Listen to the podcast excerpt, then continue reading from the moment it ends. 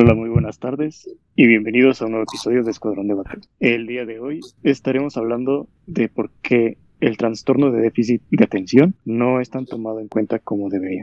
Nada, Les, ¿qué tal? Un gusto estar aquí nuevamente grabando. A pesar de que me acabas de dar un susto de muerte, pero bueno, este, pues aquí, aquí seguimos, ¿no? Eh, la verdad es que este tema, eh, la psicología, pues ya ven que es algo que nos apasiona en este podcast y esta no va a ser la excepción. Y bueno, la verdad es que no estamos solos porque ni Alex ni yo somos psicólogos, entonces no podemos también hablar sobre ello como si fuéramos aquí unos expertos con maestrías, doctorados, etc. Pero sin embargo, nos acompaña la psicóloga América Santos Robles, que bueno, la verdad es que ella tiene bastante experiencia en este tema, tiene una preparación, está todavía cursando, me parece, una maestría. Y pues la verdad es que sin duda yo creo que es una de las personas más preparadas en este campo y sobre todo nos va a apoyar, porque pues evidentemente antes de que digamos alguna locura, ¿no? Así de esto no tiene nada que ver. Y pues nada, le cedo la palabra. Adelante, por favor. Muchas gracias, chicos. Hola, Julia, Julia y Alex. Hola.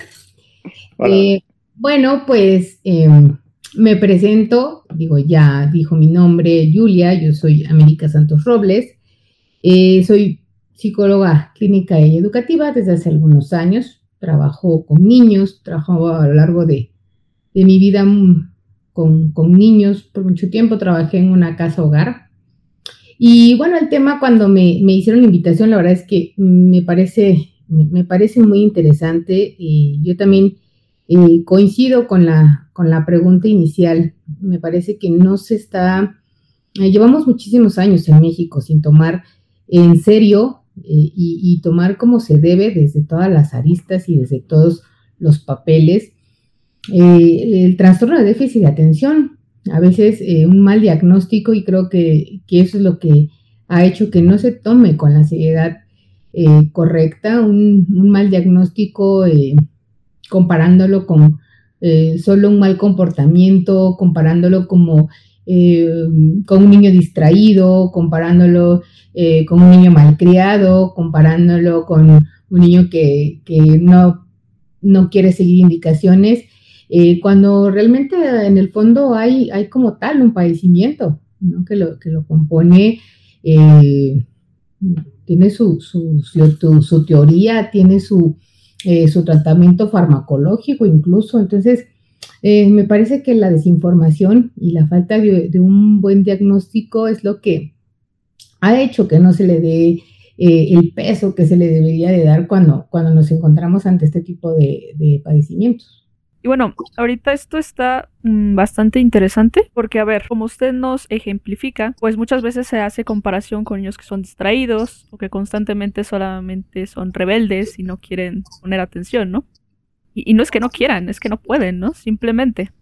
y aquí hay una, una cuestión muy preocupante y es esta parte de los docentes sobre todo, que muchas veces no se les da una preparación justamente para este tipo de situaciones y justamente llegan a cometer errores centrándose en estos estos niños, ¿no? Personas en general, porque no solamente afecta a los niños. Eso también hay que, hay que tomarlo en cuenta. Y ahora yo les preguntaría a ambos, ¿creen ustedes que debería de haber una preparación hacia los docentes justamente para que puedan resolver este tipo de situaciones con los pequeños, que es eh, lo más común? Y sobre todo, ¿por qué es que a pesar de que hay cierta información como que todavía no es tomado con la, o sea, en serio, o sea, es como de que hay, solamente es rebelde o solamente es la edad y después se le va a pasar. Sí, pues yo creo que sí debería de haber una preparación para, en este caso, los docentes, porque Digo, más que nada, en general creo que se trata a todos los alumnos por igual, ¿no? Y creo que ya es algo que, pues sí está bastante obsoleto, porque no todas las personas somos iguales. Y todo, obviamente todos aprendemos de un modo distinto, pero como mencionas, en este caso puede haber algún alumno que pueda tener alguna, algún trastorno, trastorno y que se pueda ver afectado en su aprendizaje, ¿no? Y, por ejemplo, a mí me llegó a tocar que sí llegué a tener compañeros con este trastorno y en su caso, los profesores lo único que hacían era así como que, pues este chico ya es caso perdido, yo sigo con mi clase con los chicos que sí les interesa, hago comillas en esta parte, y pues ya, ¿no? Y a lo mejor nada más lo pasan porque pues ya saben que no se puede hacer nada, según ellos, ¿no? Por así decirlo. Cuando realmente solamente pues, sería poner un poco de énfasis con, con este chico que presenta esta situación o tratar de, digamos, en caso de que ya llevara una, una capacitación el docente, poderle dar una educación un poco más personalizada para que el chico se pueda integrar mejor a la clase y que pueda ir aprendiendo de la mano de sus compañeros. O sea, digamos que pueda desenvolverse del mismo modo que los demás, sin ser excluido solamente porque tiene un trastorno que le complica a lo mejor su aprendizaje o le complica a lo mejor, en este caso, centrarse en la clase. Fíjate que ahorita que, te escucho, me parece importante mencionar, vamos a, recordar que la atención como proceso eh, se entrena, o sea, la demanda que se necesita para atender una clase para, para estar dentro de un salón de clases y aprender, eh, realmente es algo que también es un proceso madurativo a nivel cerebral, a nivel cognitivo, incluso a nivel emocional. ¿Y a qué voy con esto? A que me parece también que en esta misma ignorancia, en esta misma desinformación, eh, a veces se, se, cae en, que eh, un niño con su naturaleza de niño que son inatentos, que son activos, eh, enseguida se, se, encasilla en trastornos, ¿sabes? O sea, o, como los dos lados, ¿no? O, de plano lo dejamos de lado o, todo lo encasillan eh, en trastornos. O sea, no existe realmente eh, una evaluación, o sea, regreso a, la idea inicial, realmente no existe una, un diagnóstico que diga, ¿sabes qué? este niño, vale, pues puede ser inatento, pero puede ser una cuestión de estructura de personalidad, pero no necesariamente es un trastorno. Para hablar de un trastorno tenemos que hablar de una disfunción. O sea, cuando realmente consideramos que lo que está pasando a la persona lo está disfuncionando en cualquiera de sus áreas personal, este, si estamos hablando, vamos a, empezar con niños, en el área académica, este, en el área social, eh, bueno, entonces ya podemos decir que, que, es una disfunción, pero no en todos los casos, o sea, únicamente puede ser un niño sumamente activo, un niño eh, sumamente kinestésico, un niño que necesita muchísimo movimiento, pero que no tiene un trastorno. Creo que es ahí donde eh, realmente eh, la, pedagogía, en, la preparación de los docentes, debe de entrar esta capacitación. Mencionabas esa palabra me, y me gusta. debe entrar esta capacitación para saber cuándo derivarlos, cuándo y con quién derivarlos. O sea, porque esa parte también es súper interesante. O sea, ¿a dónde lo, cuando yo tengo un niño que yo considero, ¿no? Me parece que ahí debería de estar la preparación del docente. Cuando yo considero que, mm, sabes que este niño ya está disfuncionando, este niño mm, ya no nada más es inatento, este niño eh, vemos que, realmente aunque haga un esfuerzo mm, no lo logra. Eh, entonces, bueno, sí sería oportuno. Incluso hay evaluaciones, eh, hay algo que se llaman test de cribado que nos permiten derivar a las personas, derivar a los pacientes con el especialista adecuado.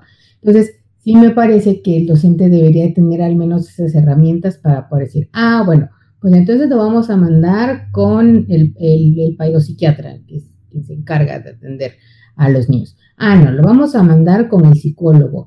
Ah, no, si es un área completamente académica, entonces vamos a pedir apoyo de algún otro pedagogo. Entonces, me parece que desde ahí eh, está, eh, desde ahí debería de venir la preparación, poder discernir qué es trastorno, qué no lo es. Eh, y en el momento que hacemos como, como bien esta separación, bien esta definición, pues le vamos a dar su justo valor a las cosas, ¿no? Realmente le vamos a dar su peso y realmente le vamos a dar su importancia, que es lo que mencionamos, ¿no? En este espacio, que, hace falta. Totalmente. Bueno, yo creo que, o sea, no puedes simplemente dar un diagnóstico sin previamente haber hecho estudios, ¿no? Eso es algo completamente irresponsable. Pero, por ejemplo, hay algo que también me, me, preocupa o me salta.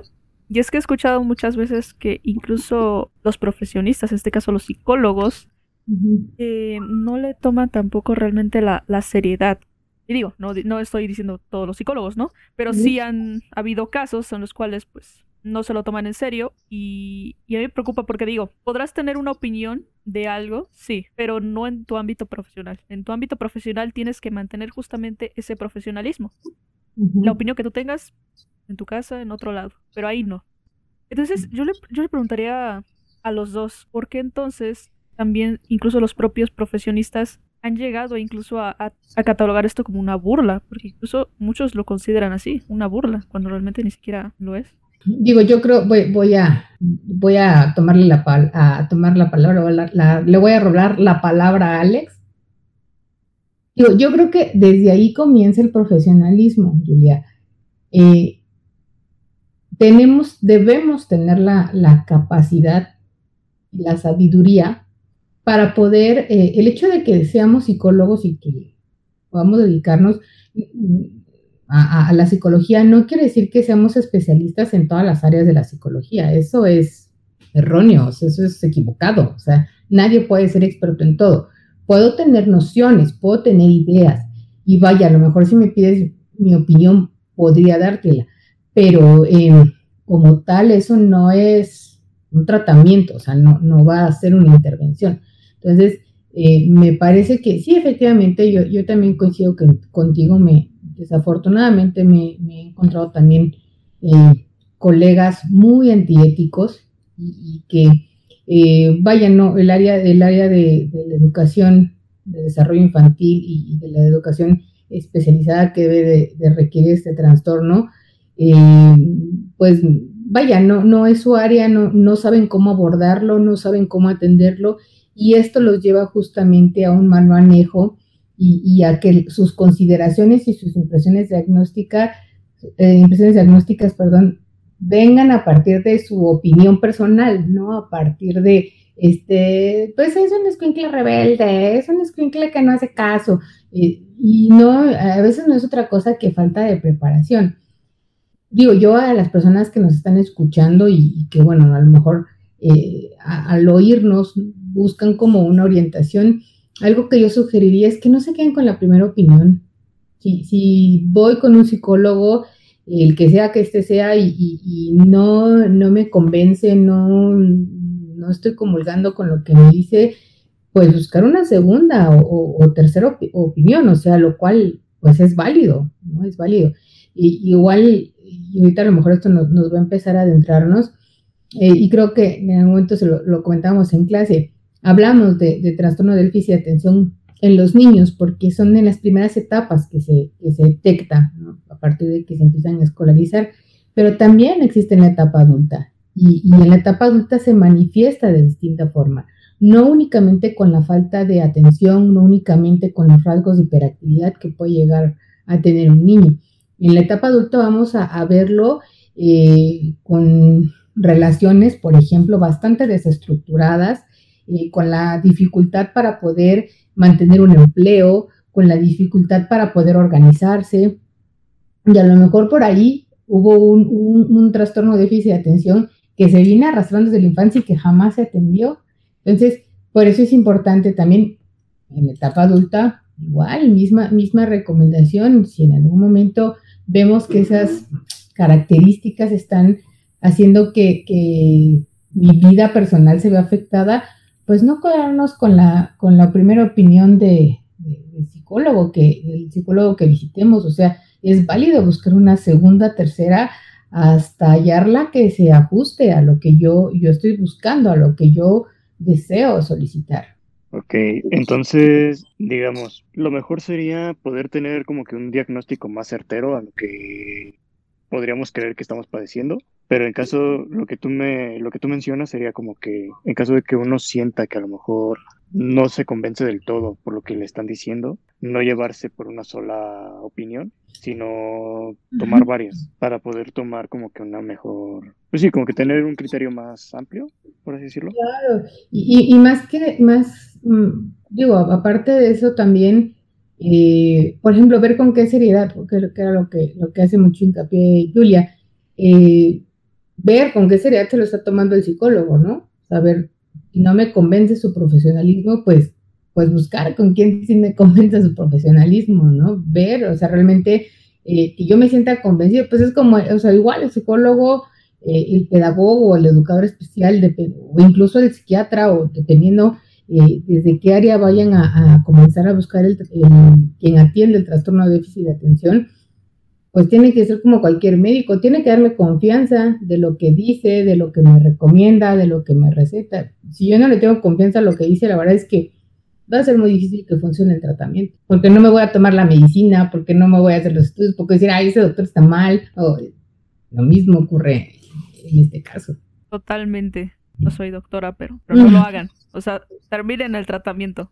Pero así, pero así nos ha pasado, ¿no, Julia? Cuando estamos con un médico que no nos genera la confianza, o sea, que no nos despierta eh, completamente la confianza de, lo que él dice, de lo que eh, dudamos de, si es el tratamiento correcto. O sea, dudamos de decir que, oye, este, pero el recetó dos, no, mejor me tomo una, ¿no? Porque qué tal si dos me hace daño. O sea, realmente tenemos que confiar en lo que, en el médico, o sea, tenemos que confiar en quien nos está dando la indicación.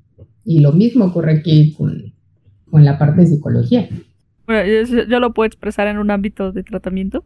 En la psicología, la verdad que, no tengo conocimiento de cómo se maneje. Pero pues sí, siento que igual es como un paralelo entre una cuestión médica y psicológica. Y ahora yo me quiero dirigir hasta algo un poco más positivo, porque hasta ahorita digo, eh, todo se torna un poquito negativo o deprimente incluso. Ya voy a empezar otra vez como ayer. Entonces yo me iría a esta parte, ¿no? Si ya tenemos eh, conocimiento de que eso no, se le está dando la seriedad ni la atención que debería, ¿de qué forma creen que podemos mejorar esto? Tanto en un aspecto de la rama del psicológica como del aspecto de la docencia. ¿Qué forma podemos resolver esto? Yo principalmente creo que una opción sería tomar todos estos trastornos con la seriedad que se merece, ¿no? Digo, sea un trastorno que a lo mejor pueda verse como algo mínimo o sea algo que pueda verse como no tan relevante o que no te afecta mucho en tu vida cotidiana, creo que todos los trastornos de cierto modo te afectan, ¿no? Por ejemplo, puede que a lo mejor una déficit de atención no te afecte demasiado en la escuela con algunas materias, porque puede que para algunas materias sí puedas eh, concentrarte o poner atención, pero con otras te cueste muchísimo trabajo. Yo creo que habría que darle la misma importancia por igual, ya sea un trastorno, puede ser como la déficit de atención, a un trastorno ya más fuerte como puede ser, no sé, alguna depresión o alguna cuestión ya que pueda afectar a tu salud, digamos, alguna cuestión, por ejemplo, más grave como, es un ejemplo, la anorexia o cosas así, que ya te afectan de forma bastante, bastante perjudicial a la salud, ¿no? Yo creo que habría que darle como que la misma, la misma importancia. Digo, son cosas que para bien o para mal te afectan, ya sea tanto física como emocionalmente, o en este caso también como para tu aprendizaje y cosas así. Y en la docencia yo creo que pues el mejor modo sería poder capacitar a los profesores o a los maestros para que puedan dar esta bueno, no para que puedan dar la clase, sino para que sepan cómo podría decirse lidiar en caso de que se presente, que lleguen a tener un alumno con alguna, con algún trastorno de este tipo y que puedan saber cómo, cómo guiarlo para que pueda acoplarse, ¿no? Al grupo y que pueda acoplarse también a la clase o que a lo mejor de forma ya personalizada en caso de que no se pueda poder este ayudarle a que se pueda educar o que pueda aprender al mismo paso que sus compañeros, ¿no? Digo, aquí es, me parece importante hacer la aclaración. Cuando hablamos de, trastorno de déficit de atención, em, no afecta por áreas, o sea, afecta a todas las áreas. Eso es, importante, eh, vaya, aclararlo. Cuando hablamos de un trastorno, hablamos de que está disfuncionando a todo el individuo, o sea, eh, en todas sus áreas. Eh, entonces, cuando hablamos de déficit de atención, no nada más se le van a dificultar una o dos materias, se le van a dificultar todas, las siete, las catorce, todas las materias que lleve, todos, todos, todos los procesos que le demanden atención y que realmente son todos los procesos que están en nuestra vida desde que nos levantamos, todos le van a, le van a dificultar, todos, todos, todo, todo va, a ser muy complicado. Entonces, partiendo de esto, eh, pues hablamos de que, de que merma la calidad de vida, o sea, imagínate que no puedas ni, ni, mantenerte en un momento quieto. Imagínate lo cansado que debe ser, porque así lo viven las personas con trastorno de atención, que todo el tiempo se están moviendo, que todo el tiempo se están moviendo, que todo o sea, imagínate lo cansado que es estar moviendo y moviendo y moviendo, y moviendo, y no puedes, o sea, porque no nada más es un, eh, eh, es una representación eh, conductual, o sea, también eh, representa una mala segregación de neurotransmisores y cablea distinto el cerebro, entonces eso cansa el cuerpo, o sea, porque aparte está todo el tiempo, todo el tiempo, entonces partiendo de eso, disfunciona todo, o sea, afecta todo. Me parece que, la manera en la que, efectivamente, en la, que podemos combatir a todo esto que nos hemos encontrado de la falta de atención, eh, de la falta de un diagnóstico oportuno, eh, de la falta eh, de, importancia, ¿no? Como, como vaya a meterlo incluso hasta, hasta en la agenda, ¿no? De, las políticas públicas y demás. O sea, por eso yo les decía, la verdad es que hablar de, este tipo de padecimientos, híjole, da, da, tela, o sea, para meterla en todos los, en todos los aspectos, o sea, hasta social, gubernamental, eh, y, alineándolo con la parte de, la docencia, eh, además de capacitar al, docente, también eh, creo que, valdrá la pena incluso hasta meterse en, la formulación de los programas educativos. ¿Cómo está la educación en México? ¿Cómo nos enseñaron? ¿Cómo, cómo nos dijeron que debíamos de vivir los procesos de aprendizaje? Entonces, realmente desde ahí habría que cambiar eh, la manera en la que se enseña a los, a los niños, la manera en la que se, eh, se, les, se les entrena la atención, la manera en la que se les entrena el aprendizaje, a partir de, de la capacitación, a partir del conocimiento, a partir de los cursos de actualización y que realmente los cursos de actualización eh, tengan como objetivo mejorar, renovar las estrategias de aprendizaje de, los realmente de los, de los docentes para, bueno, impactar ¿no? en, los alumnos.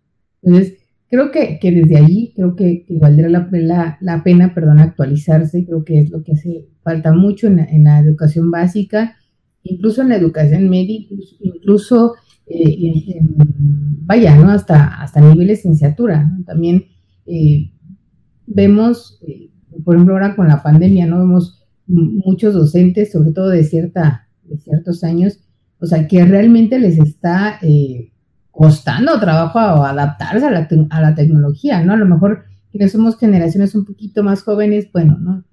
Pero realmente a las personas eh, mayores, o sea, realmente les cuesta, o sea, realmente eh, es sumamente complicado este, elaborar, encontrar aplicaciones que les faciliten este, a los alumnos el aprendizaje. Entonces, me parece que allí hay, hay que hacer un, trabajo grande de actualización, muy, muy grande, desde, etapas muy atrás como la educación básica.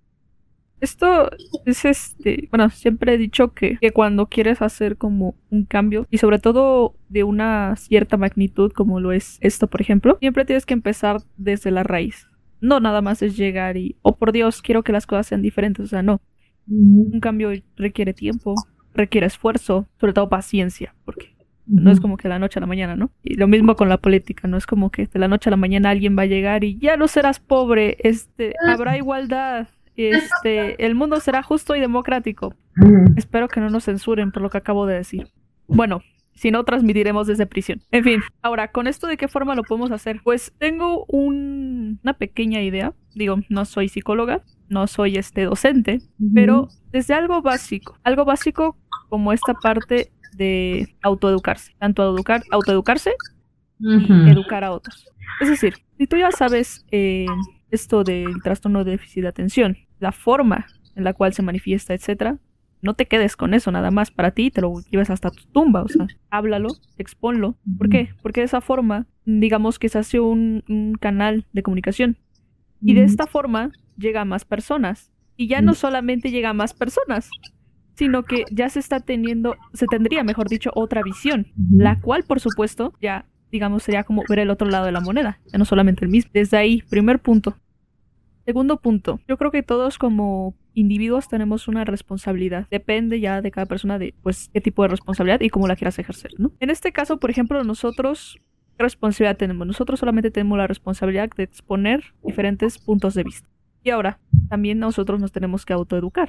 No podemos venir nada más y, exponer una idea. Tenemos que tener un conocimiento previo, tenemos que de mínimo tener las bases para poder expresar una opinión. Lo mismo ocurre con esto, es decir, yo no puedo simplemente ir opinando sobre algún trastorno, enfermedad o cualquier tema en general. Primero me voy, me leo un libro, te pregunto al docente, lo que sea, ya venimos, y igual si hay algo que no estoy viendo, pues también preguntar, ¿no? O sea, si hay algo que yo tampoco sé, pues pregunta también. Y algo muy importante, hay algo que se llama respeto. ¿Por qué digo esta cuestión del respeto? ¿Por qué? Pues simple y sencillamente porque hoy en día siento que es algo que se ha perdido demasiado. El respeto en general, de la vida humana, las personas, etc. Entonces, es tener un respeto, tanto a nivel profesional, a nivel como persona, etc. No sabes algo, por favor, eh, lo, lo, pido de la manera más amable que yo, que yo he podido. Solamente, mira, no digas nada. No digas nada. Quieres, pregunta, pero no des una opinión que puede radicar en algo un poco más grave. Porque después hay consecuencias. Todo lo que decimos tiene consecuencias. Sea para bien o para mal. Alguna vez había una profesora de literatura que me decía que las palabras duelen más que una navaja. Y sí, le digo que sí. Entonces, justamente es esto. Hay que tener cuidado con lo que decimos, dónde lo decimos, con quién lo decimos. Exactamente, exactamente. Informarnos sobre todo. Y creo que em, se habla mucho, ¿no? Que somos la, la sociedad de la información y, que este tenemos acceso y todo. Y, sí, y, vaya, sí, sí, creo, creo que incluso eh, en exceso, me parece que a veces sobreestimulados. Eh, pero bueno, ¿cómo vamos a usar esa información? Yo, yo creo que eh, finalmente este tipo de, espacios pues abre esa posibilidad de que al menos pueda generar un interés, ¿no? pueda abrir la, la opción de comenzar a orientarnos y de buscar, o sea, de buscar eh, eh, profesionales, de buscar eh, literatura al respecto.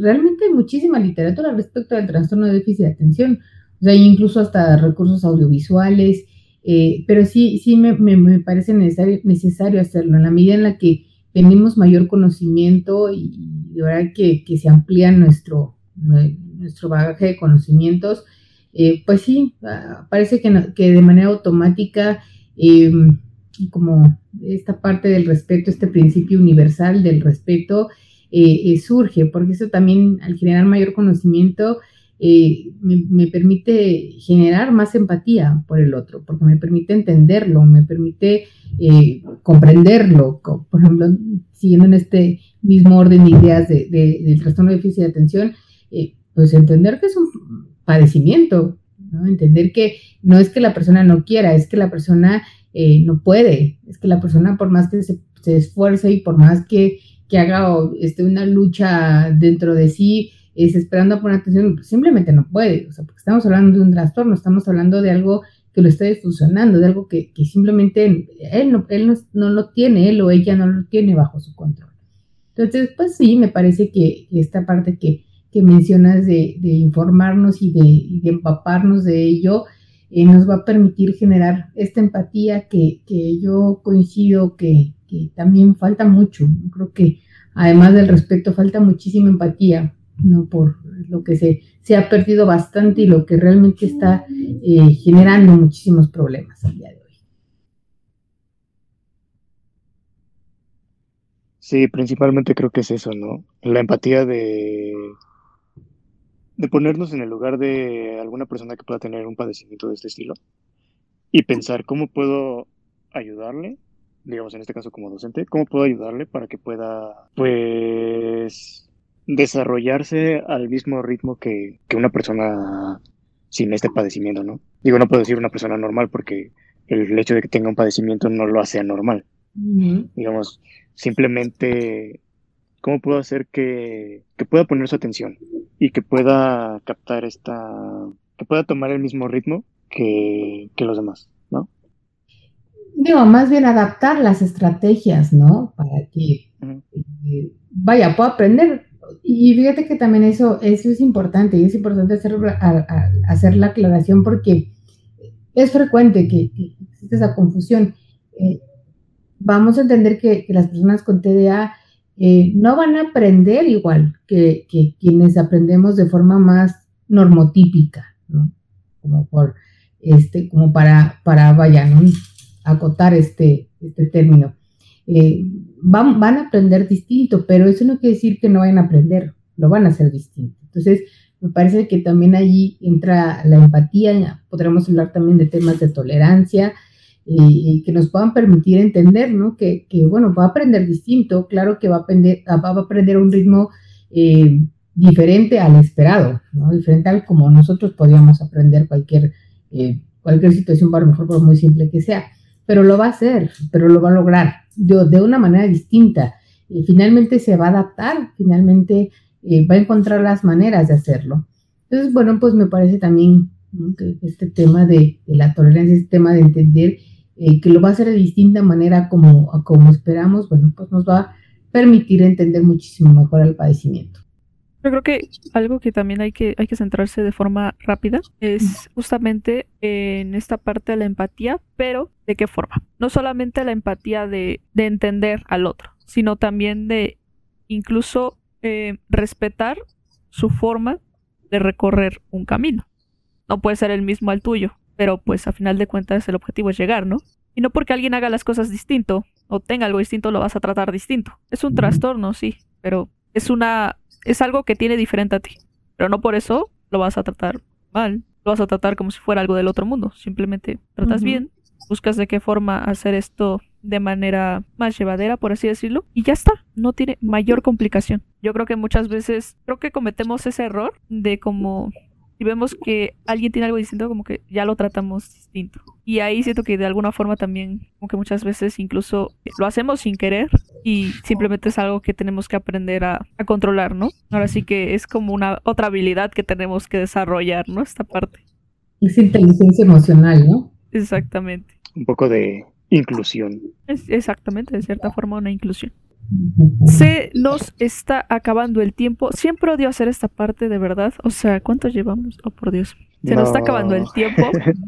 O sea, aquí nos podemos seguir, miren, de aquí hasta muchas variantes. O sea, esto es como un mini, un mini resumen realmente de lo que todo lo que se puede abarcar. Pero, pero es esta parte, ¿no? Así que vamos a hacer una breve conclusión rapidísima. Obviamente empezamos con la invitada en este caso, así que adelante, por favor. Sí, muchas gracias. Eh, pues sí, digo, realmente es un tema súper amplio, súper, súper amplio. Eh, digo, me parece que este espacio realmente solo es una introducción a todo lo que podría abarcar, a realmente todo lo que podría eh, llegar a ser. Y pues bueno, por mi parte, la, invitación y, como promotora de la salud mental, eh, pues me parece importante eh, empaparnos, informarnos del tema, buscar opiniones, buscar eh, o primeras, segundas, terceras opiniones, realmente algo que, que, nos pueda permitir construirnos, que nos permita realmente llegar a un diagnóstico si es que tenemos una persona cercana que, que, que, consideremos que está pasando por, que puede llegar a tener algo que, que, sale de, eh, pues de lo que podemos considerar eh, normotípico, ¿no? ¿no? me gusta usarlo como, como la palabra tal cual así normal, pero bueno, no algo que, que, sale de lo que a lo mejor eh, vemos, no sé, en el caso de los niños, ¿no? Con el resto de los compañeros del grupo. Y, bueno, en, la medida en que nosotros generemos esta información, creo que vamos a generar canales de empatía y tolerancia. Eh, sí, creo que la empatía y la tolerancia sería lo principal para poder, pues, comprender más a estas personas con este padecimiento y poder a lo mejor, de cierto modo, apoyarlos en caso de que, no sé, supongamos que somos padres de familia y que tenemos una persona o que tenemos un hijo con esta situación o en caso de que seamos docentes y queremos eh, poder apoyar a un alumno que tiene esta situación o ya sea una persona cercana que con quien socializamos a diario a lo mejor y con quien queremos poder llevar una relación más amena, pues sí creo que lo mejor sería poder como que empaparnos un poco con el tema para poder saber cómo, cómo interactuar un poco más con estas personas, ¿no? Cómo a lo mejor ayudarles de cierto modo y cómo poder, pues de cierto modo comprenderlos, podría decirse. Yo creo que sería lo, lo fundamental en este caso. Totalmente, unas eh, opiniones bastante acertadas por parte de ambos. Eh, poco me queda por añadir, solamente dos puntos. El primero sería justamente también esta cuestión de preguntar. Siempre, como que no sé, no se nos ha acostumbrado a preguntar y es como pregunta. O sea, creo que es de las mejores cosas que podemos hacer como, como personas, como seres humanos, ¿no? Y número dos, a final de cuentas, eh, hay, como dicen muchos, ¿no? Trata a las personas como te gustaría que te traten a ti. Entonces, ahora, ya tenemos información, ahora apliquémosla, no solamente nos la guardemos y decimos, ah, bueno, este, ya investigué, pues, pues ya, ¿no? Con eso basta. O sea, no, también aplícala, úsala, eh, sobre todo para cuestiones buenas, obviamente. Eso ya también depende de persona, pero, pero si puede ser en un ámbito positivo, pues se agradece demasiado. Y sobre todo también aprender que la información es poder, ¿no? Entonces, no sabemos, preguntamos, aprendemos, etcétera y tener también empatía de nuestra parte hacia otros seres humanos, porque empatía es algo que también estamos perdiendo de nuestra humanidad y eso es muy preocupante, pero, pero bueno, ese es tema para, para otro día. Y número tres, tal vez no se, no se nos haya olvidado dar un montón de preguntas en este momento, tal vez estemos olvidando pequeños detalles, pero con todo esto lo estamos haciendo con la mejor intención posible. Y bueno, pues poco más. Te agradece de verdad que haya venido usted a participar en esto, Muchas gracias, de verdad. Lo apreciamos demasiado, tanto Alex como yo. Gracias por chicos. Un gusto tenerla aquí con nosotros. En efecto, en efecto. Muchas gracias. Mucho éxito. Pues nada, este, síganos. Igual, eh, si aquí nos proporcionan algún Instagram, alguna página o lo que sea, con gusto le haremos promoción y estará en la descripción del, episodio, o igual en nuestro Instagram, y nuestro Instagram, perdón. Y pues nada, nos estaremos escuchando muy pronto. Muchas gracias. Esperemos seguir aquí nuevamente si es que no nos censuran y si es que seguimos todavía el día de mañana en esta tierra. Tengan una buena tarde y buena noche. Muchas gracias. Nos estaremos bien. Cuídense mucho. Bye bye. Hasta luego. Adiós. Bye bye.